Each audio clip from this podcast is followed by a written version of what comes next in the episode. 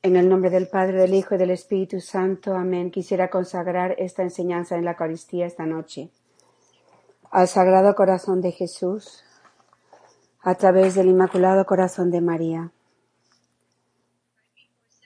Justo antes del cenáculo me di cuenta de algo que descubrí.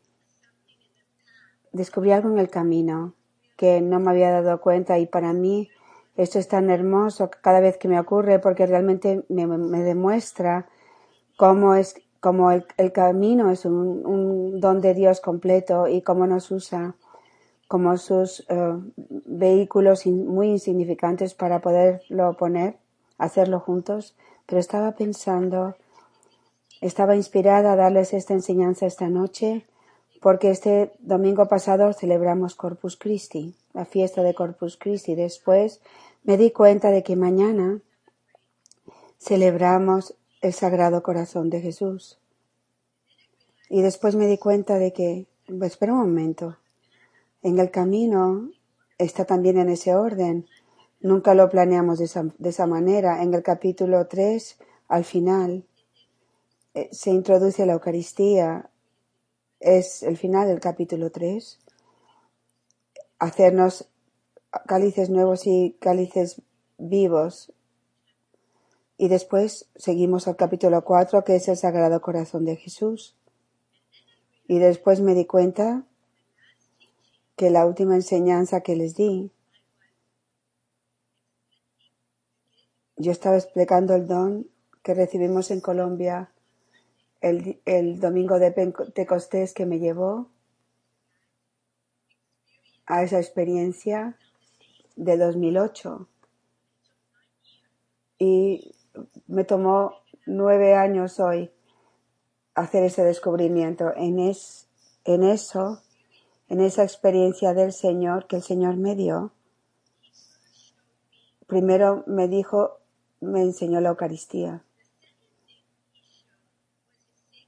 Lo segundo que me enseñó fue el Sagrado Corazón en el centro de la Eucaristía. Y después me enseñó la cruz y después vino la plenitud, la plenitud del Espíritu Santo. Así que es muy significativo que para prepararnos esta noche para entrar en la fiesta del Sagrado Corazón de Jesús mañana, el Espíritu Santo quería llevarnos a la Eucaristía. Así que creo que esto va a ser una enseñanza que va a ser en varias partes Así que esta noche toda la enseñanza es de un mensaje en nuestro camino que es el, el número 49 en la página 162 de la segunda edición.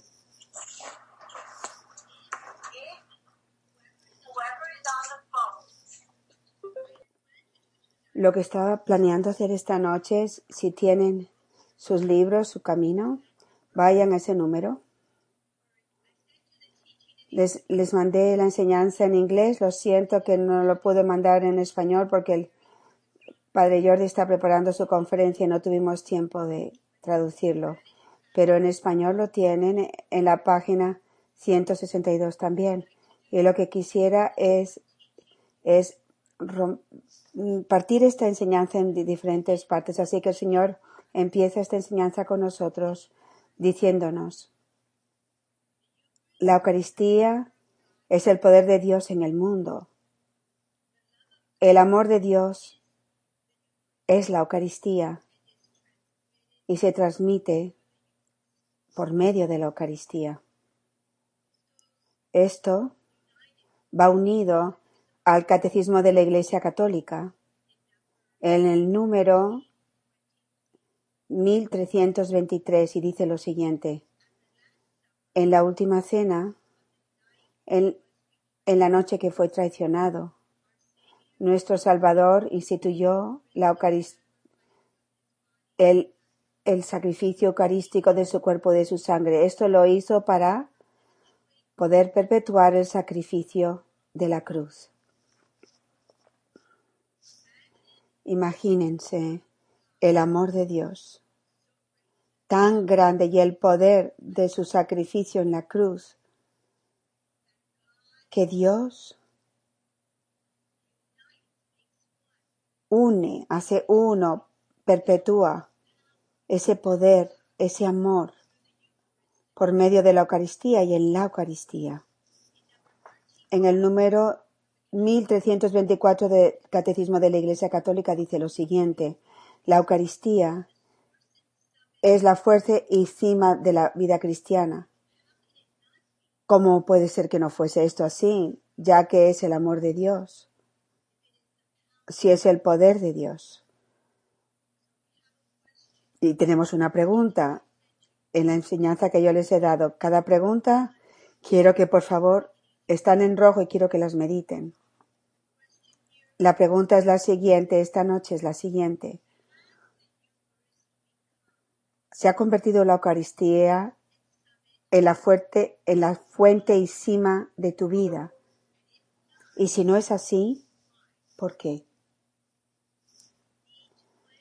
Tenemos que entrar el autoconocimiento, porque para poder ser madres y misioneros de la cruz,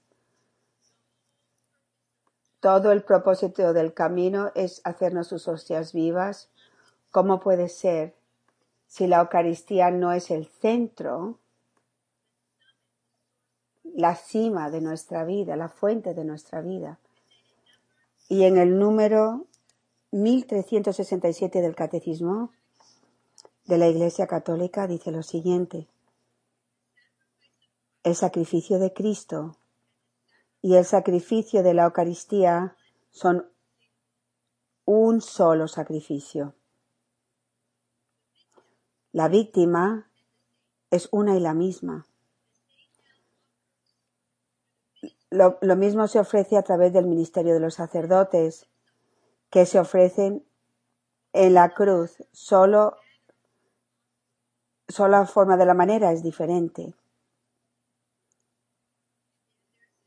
Y después hay una cita en el catecismo.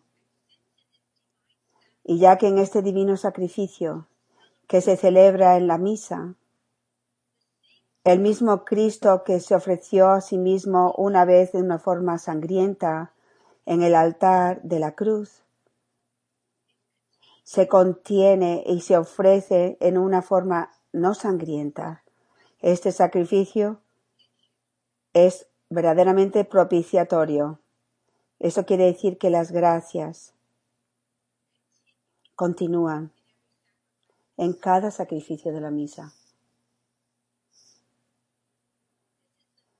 Este es el amor de Dios que, nos, que viene a nosotros a través de la Eucaristía. La segunda parte del mensaje 49 es el siguiente. El Señor nos dice, aprendan de la vida oculta contemplando mi vida eucarística. El Señor nos está pidiendo que hagamos algo.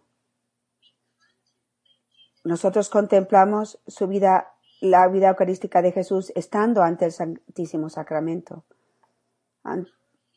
nuestra vida oculta, no puede entrar la vida oculta de Jesús en la Eucaristía si nosotros no le contemplamos, si no contemplamos lo que es su vida oculta en la Eucaristía. Así que el Señor sigue explicando, si nos sigue explicando su vida oculta a nosotros para que podamos contemplarla. Y este mensaje del Señor tiene que ser meditado y contemplado ante Jesús en el Santísimo Sacramento. Él dice, yo estoy oculto a tus ojos humanos, pero completamente presente. Estoy, estoy en silencio verbal, pero tu mi alma le habla a tu alma. Ahora nos dice, yo soy humilde, puro, sencillo, silencioso, generoso, perdono, misericordioso, paciente y tierno. Les he mandado unas preguntas en rojo aquí porque así es como que nosotros tenemos que contemplar ante el Santísimo Sacramento. Tenemos que contemplar así el camino. Cada una de estas virtudes que el Señor nos ha dicho que Él es, Él es humilde. Nosotros, por medio de la gracia de Dios y el poder del Espíritu Santo, tenemos que también convertirnos cada una de estas cualidades. Tenemos que hacernos humildes y puros y sencillos. Así que aquí están las preguntas que tenemos que meditar esta semana. ¿Cómo he crecido yo en humildad? ¿De qué forma sigo, me sigue faltando la humildad? En lo que se refiere a la pureza. ¿Cómo he crecido en pureza de cuerpo, mente, corazón y de intenciones? Específicamente, ¿en qué área de la pureza yo necesito una mayor purificación? ¿Cómo he crecido en la simplicidad, en la sencillez? ¿En qué áreas necesito crecer en una mayor sencillez? ¿En qué áreas necesito estar más desapegada, en qué áreas de materialismo, de la imagen de mí mismo, en mí mismo, y así consecutivamente. El Señor en la Eucaristía nos dice que está en silencio. El silencio es una parte muy importante de nuestro camino. Tenemos que preguntarnos, ¿Soy yo capaz de entrar el silencio de mi corazón para sufrir eh, con mayor intensidad y intimidad con Cristo, con Jesús? Tenemos que meditar nuestras vidas. Cuando yo estoy sufriendo, cuando estoy eh, atravesando una prueba, algo difícil, he atravesado estos años en comunidad donde soy capaz de entrar el silencio de mi corazón de entrar profundamente en, en el sufrimiento que el Señor ha permitido y a través de ese silencio llegar a conocerlo íntimamente en Cristo. El Señor nos dice que Él es generoso, así que tenemos que crecer en generosidad.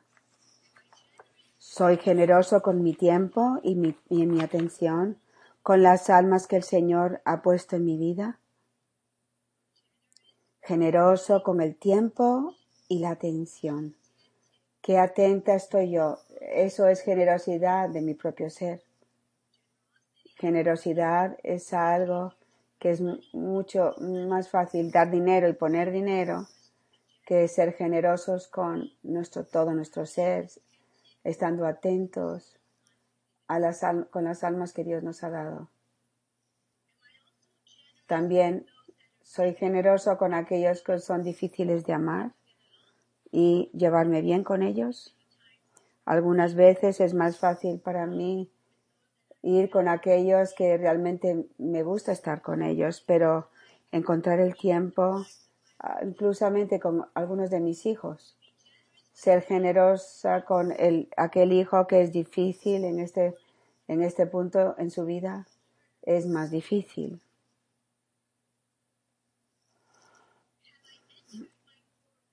He entrado en mis heridas centrales y perdonado desde el corazón a aquellos que me infligieron estas heridas. Esta es la parte del camino de las, las heridas.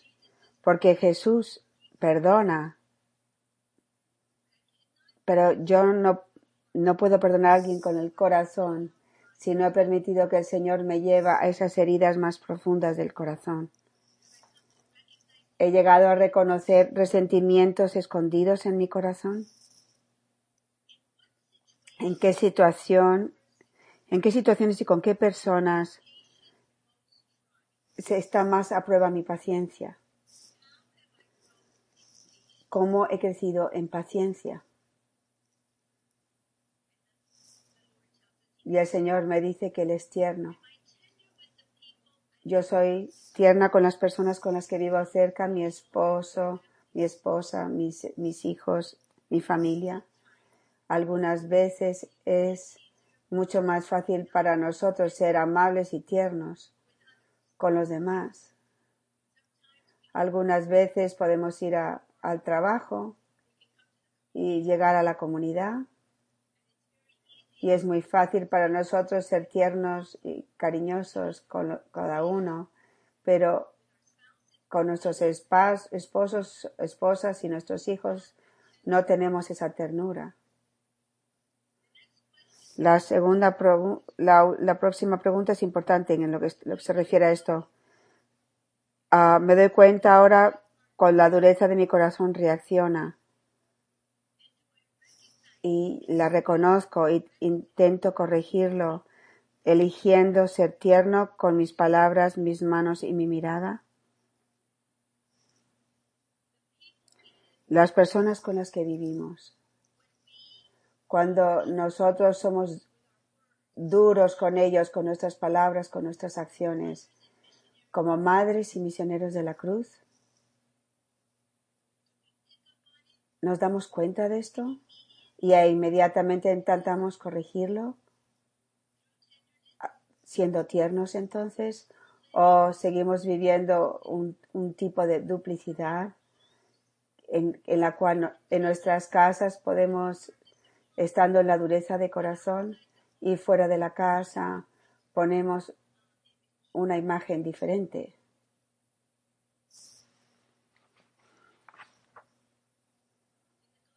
En el, Evangelio de Mateo capítulo 5 hemos estado leyendo cada día del, eh, Evangelio de San Mateo. dice, saben que se dijo que tienen que amar a su prójimo y, odiar a su enemigo, pero yo les digo, amen a sus enemigos y oren por aquellos que los persiguen, para que ustedes puedan ser hijos de su Padre Celestial, porque Él hace que su Hijo, que el sol salga sobre los buenos y los malos, y hace que la, lluvia caiga sobre el justo e, y el injusto. Porque si tú amas a aquellos que te aman, ¿qué recompensa tienes con esto? No son los, los, los, uh, los, los colectores de los, de los impuestos, los colectores de impuestos hacen lo mismo. ¿Y qué es lo inusual de, de amar a sus hermanos? ¿No hacen esto acaso los paganos? Así que sean perfectos.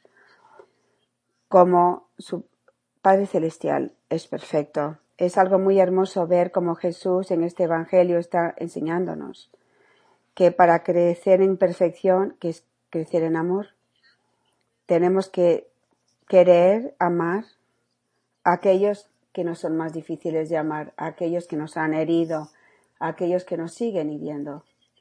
Y esto es exactamente lo que Jesús nos enseña en el número 49. Y antes de que lea esto, voy a leerles eh, unas palabras muy bonitas de San Ireneo del Catecismo de la Iglesia Católica del 1327. San Ireneos.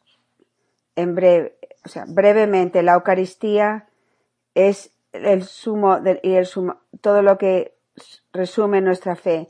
Nuestra forma de pensar es, está sintonizada con la Eucaristía y la Eucaristía de, al mismo tiempo confirma nuestra forma de pensar. Esto es tan importante. Por eso es que meditar este mensaje es tan importante para esta comunidad. ¿Qué, ¿Cuál es la forma de pensar de Jesús, de actuar, de ser? Miren cómo Jesús vive en este mensaje que nos ha dado, que nos ha dicho las verdades del Evangelio, de cómo él se da en generosidad a todos y dice, me doy plenamente a los buenos y a los malos, a los que se lo merecen y a los que no se lo merecen, a los, aquellos que me aman y a aquellos que me, que me persiguen. Sigo amando a aquellos que no me aman. Sigo amando a aquellos que me utilizan. Sigo amando los que no me son fieles, a los infieles, y continúo amando a aquellos que son indiferentes a mi amor. Me dejan solo en los tabernáculos del mundo, con pocos que vienen a estar conmigo, a adorarme y a darme las gracias. Yo lloro, pero mis lágrimas están ocultas.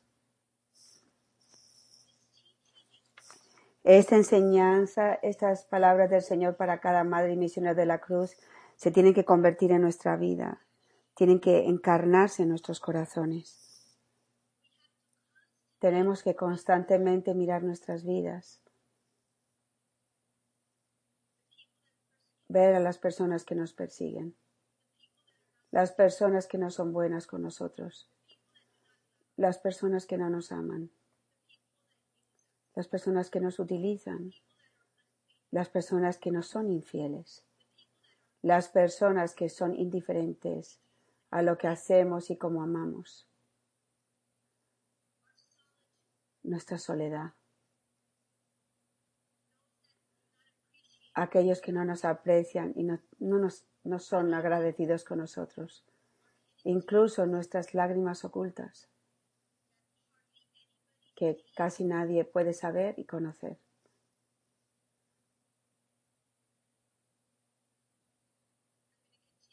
Voy a seguir esta sección de esta enseñanza a través del catecismo de la Iglesia Católica y quiero que presten atención. Algunas palabras que he ah, subrayado para ustedes, donde dice el altar de la cruz, en el número 1366 del catecismo, nos dice lo siguiente. La Eucaristía es, por tanto, un sacrificio porque representa, hace presente el sacrificio de la cruz, porque es el memorial y porque aplica sus frutos. Cristo, nuestro Señor y Dios, fue una y para siempre, se ofreció a sí mismo a Dios Padre por su muerte en el altar de la cruz para realizar allí una redención para siempre, perenne. Quiero que escriban estas palabras si no tienen las enseñanzas. Altar de la cruz. Escuchen bien, familia mía. ¿Dónde está nuestra cruz? Ahí es donde está nuestro altar de sacrificio. Ahí es donde nuestra ofrenda durante la consagración de la misa se hace real. Nuestro sacrificio como carne real, el verdadero dolor de nuestro sufrimiento unido al de Cristo. Vamos a misa y decimos, yo uno mis dolores, mis sufrimientos al sacrificio de Jesucristo en esa consagración de la misa. Pero para, para que el Señor pueda estar contento con ese sacrificio, le, nos ofrecimos al Padre unido a Él. Tenemos que vivir esa consagración en, en nuestra vida ordinaria y de cada día. O si no, de nuevo, es como una hipocresía.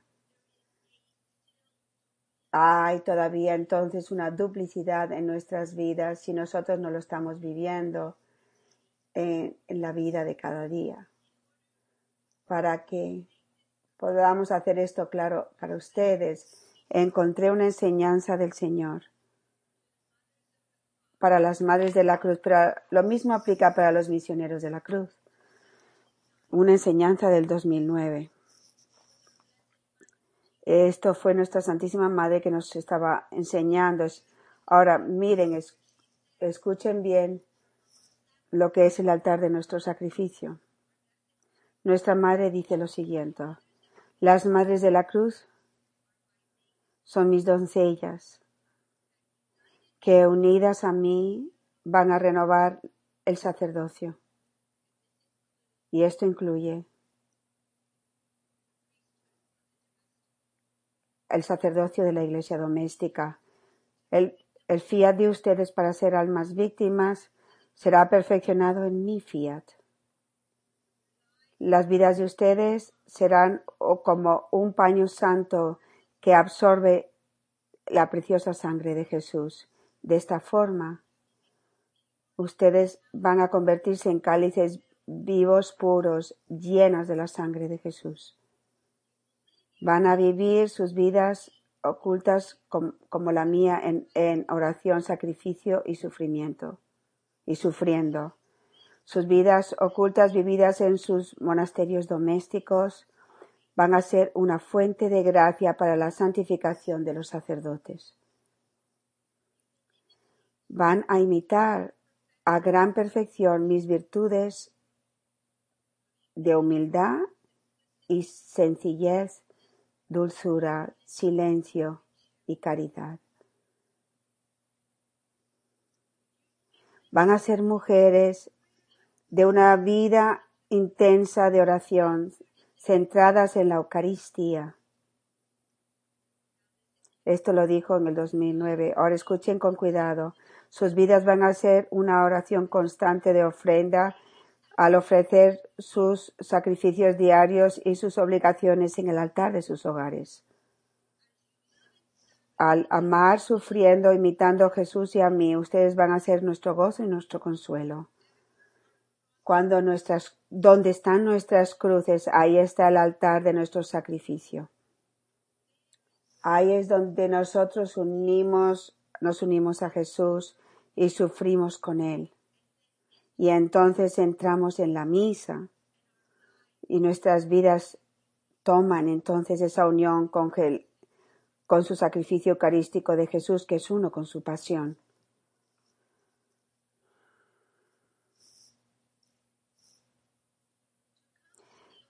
Venir al altar del sacrificio en la misa sin haber vivido mi sacrificio diario en el altar de mi casa o de mi o mi lugar de, trabajo es un sacrificio estéril al Padre, para el Padre. Las palabras de la misa, por Él, con Él y en Él, han de ser vividas diariamente en lo ordinario y lo tedioso de nuestra vida, en el sacramento del momento. Es sólo en esta manera que mi sacrificio es verdaderamente agradable a Dios y hecho perfecto en el sacrificio de perfecto amor de Jesús.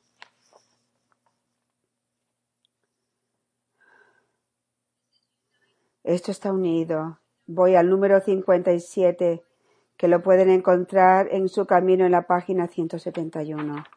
No voy a leer todo el mensaje, pero voy a leer, estoy traduciendo yo la parte que tiene que ver viviendo esta vida diaria. El Señor nos ha enseñado lo siguiente, y lo pongo en rojo en sus notas porque es parte lo que tienen que meditar en el Santísimo, cuando vayan al Santísimo. Y Jesús dice, mediten en cada relación y situación en sus vidas, en la que no están amando conmigo, a través de mí y en mí. Lo que quiere decir lo que no estamos amando siendo uno con su vida eucarística. Pregúntense, y el Señor de nuevo nos está diciendo, nos está haciendo una pregunta, ¿por qué es tan difícil amar a esta persona o amar en estas situaciones?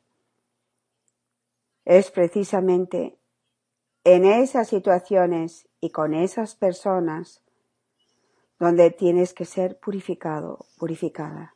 Es solo de esta forma de que puedes hacerte uno con mi vida eucarística y ser transformado en amor. Esa pregunta, el nombre 57, tiene que estar con nosotros para el resto de nuestra vida, porque Dios siempre va a poner personas en nuestra vida y situaciones en nuestra vida que constantemente cambien día a día, año a año, donde nosotros vamos a ser confrontados con personas que son un reto para que nosotros amemos y en situaciones que nosotros podemos encontrarnos que realmente son difíciles, difíciles de amar.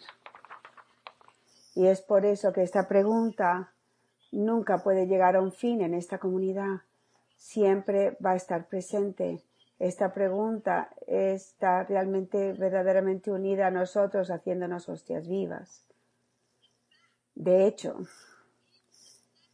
es en la sección del camino, en la próxima sección después de la Eucaristía, que es mm, hostias vivas. Es donde está esto. Muy bien, ven que no puede terminar la, la parte número uno y ya son las diez. Voy a parar aquí.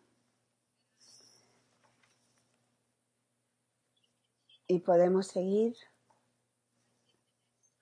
Posiblemente la próxima vez que esté con ustedes eh, será en tres semanas de ahora, porque la próxima semana es el, retiro de los, eh, va a ser la, la, reunión de los hombres y después estoy de vacaciones para el fin de semana del 4 de julio. Así que después de eso podremos seguir, pero les voy a pedir que en estas este espacio de estas tres semanas, incluso para el meeting de los hombres este, esta semana que viene, que hablen acerca de esto en el grupo de los hombres y que vayan a fondo en esto. Pero quiero pedirles que realmente se tomen en serio las preguntas en rojo, que, los, que lo tomen en serio ante el Señor en el Santísimo. Y espero que podamos eh, tener esta enseñanza en español también traducida para ustedes.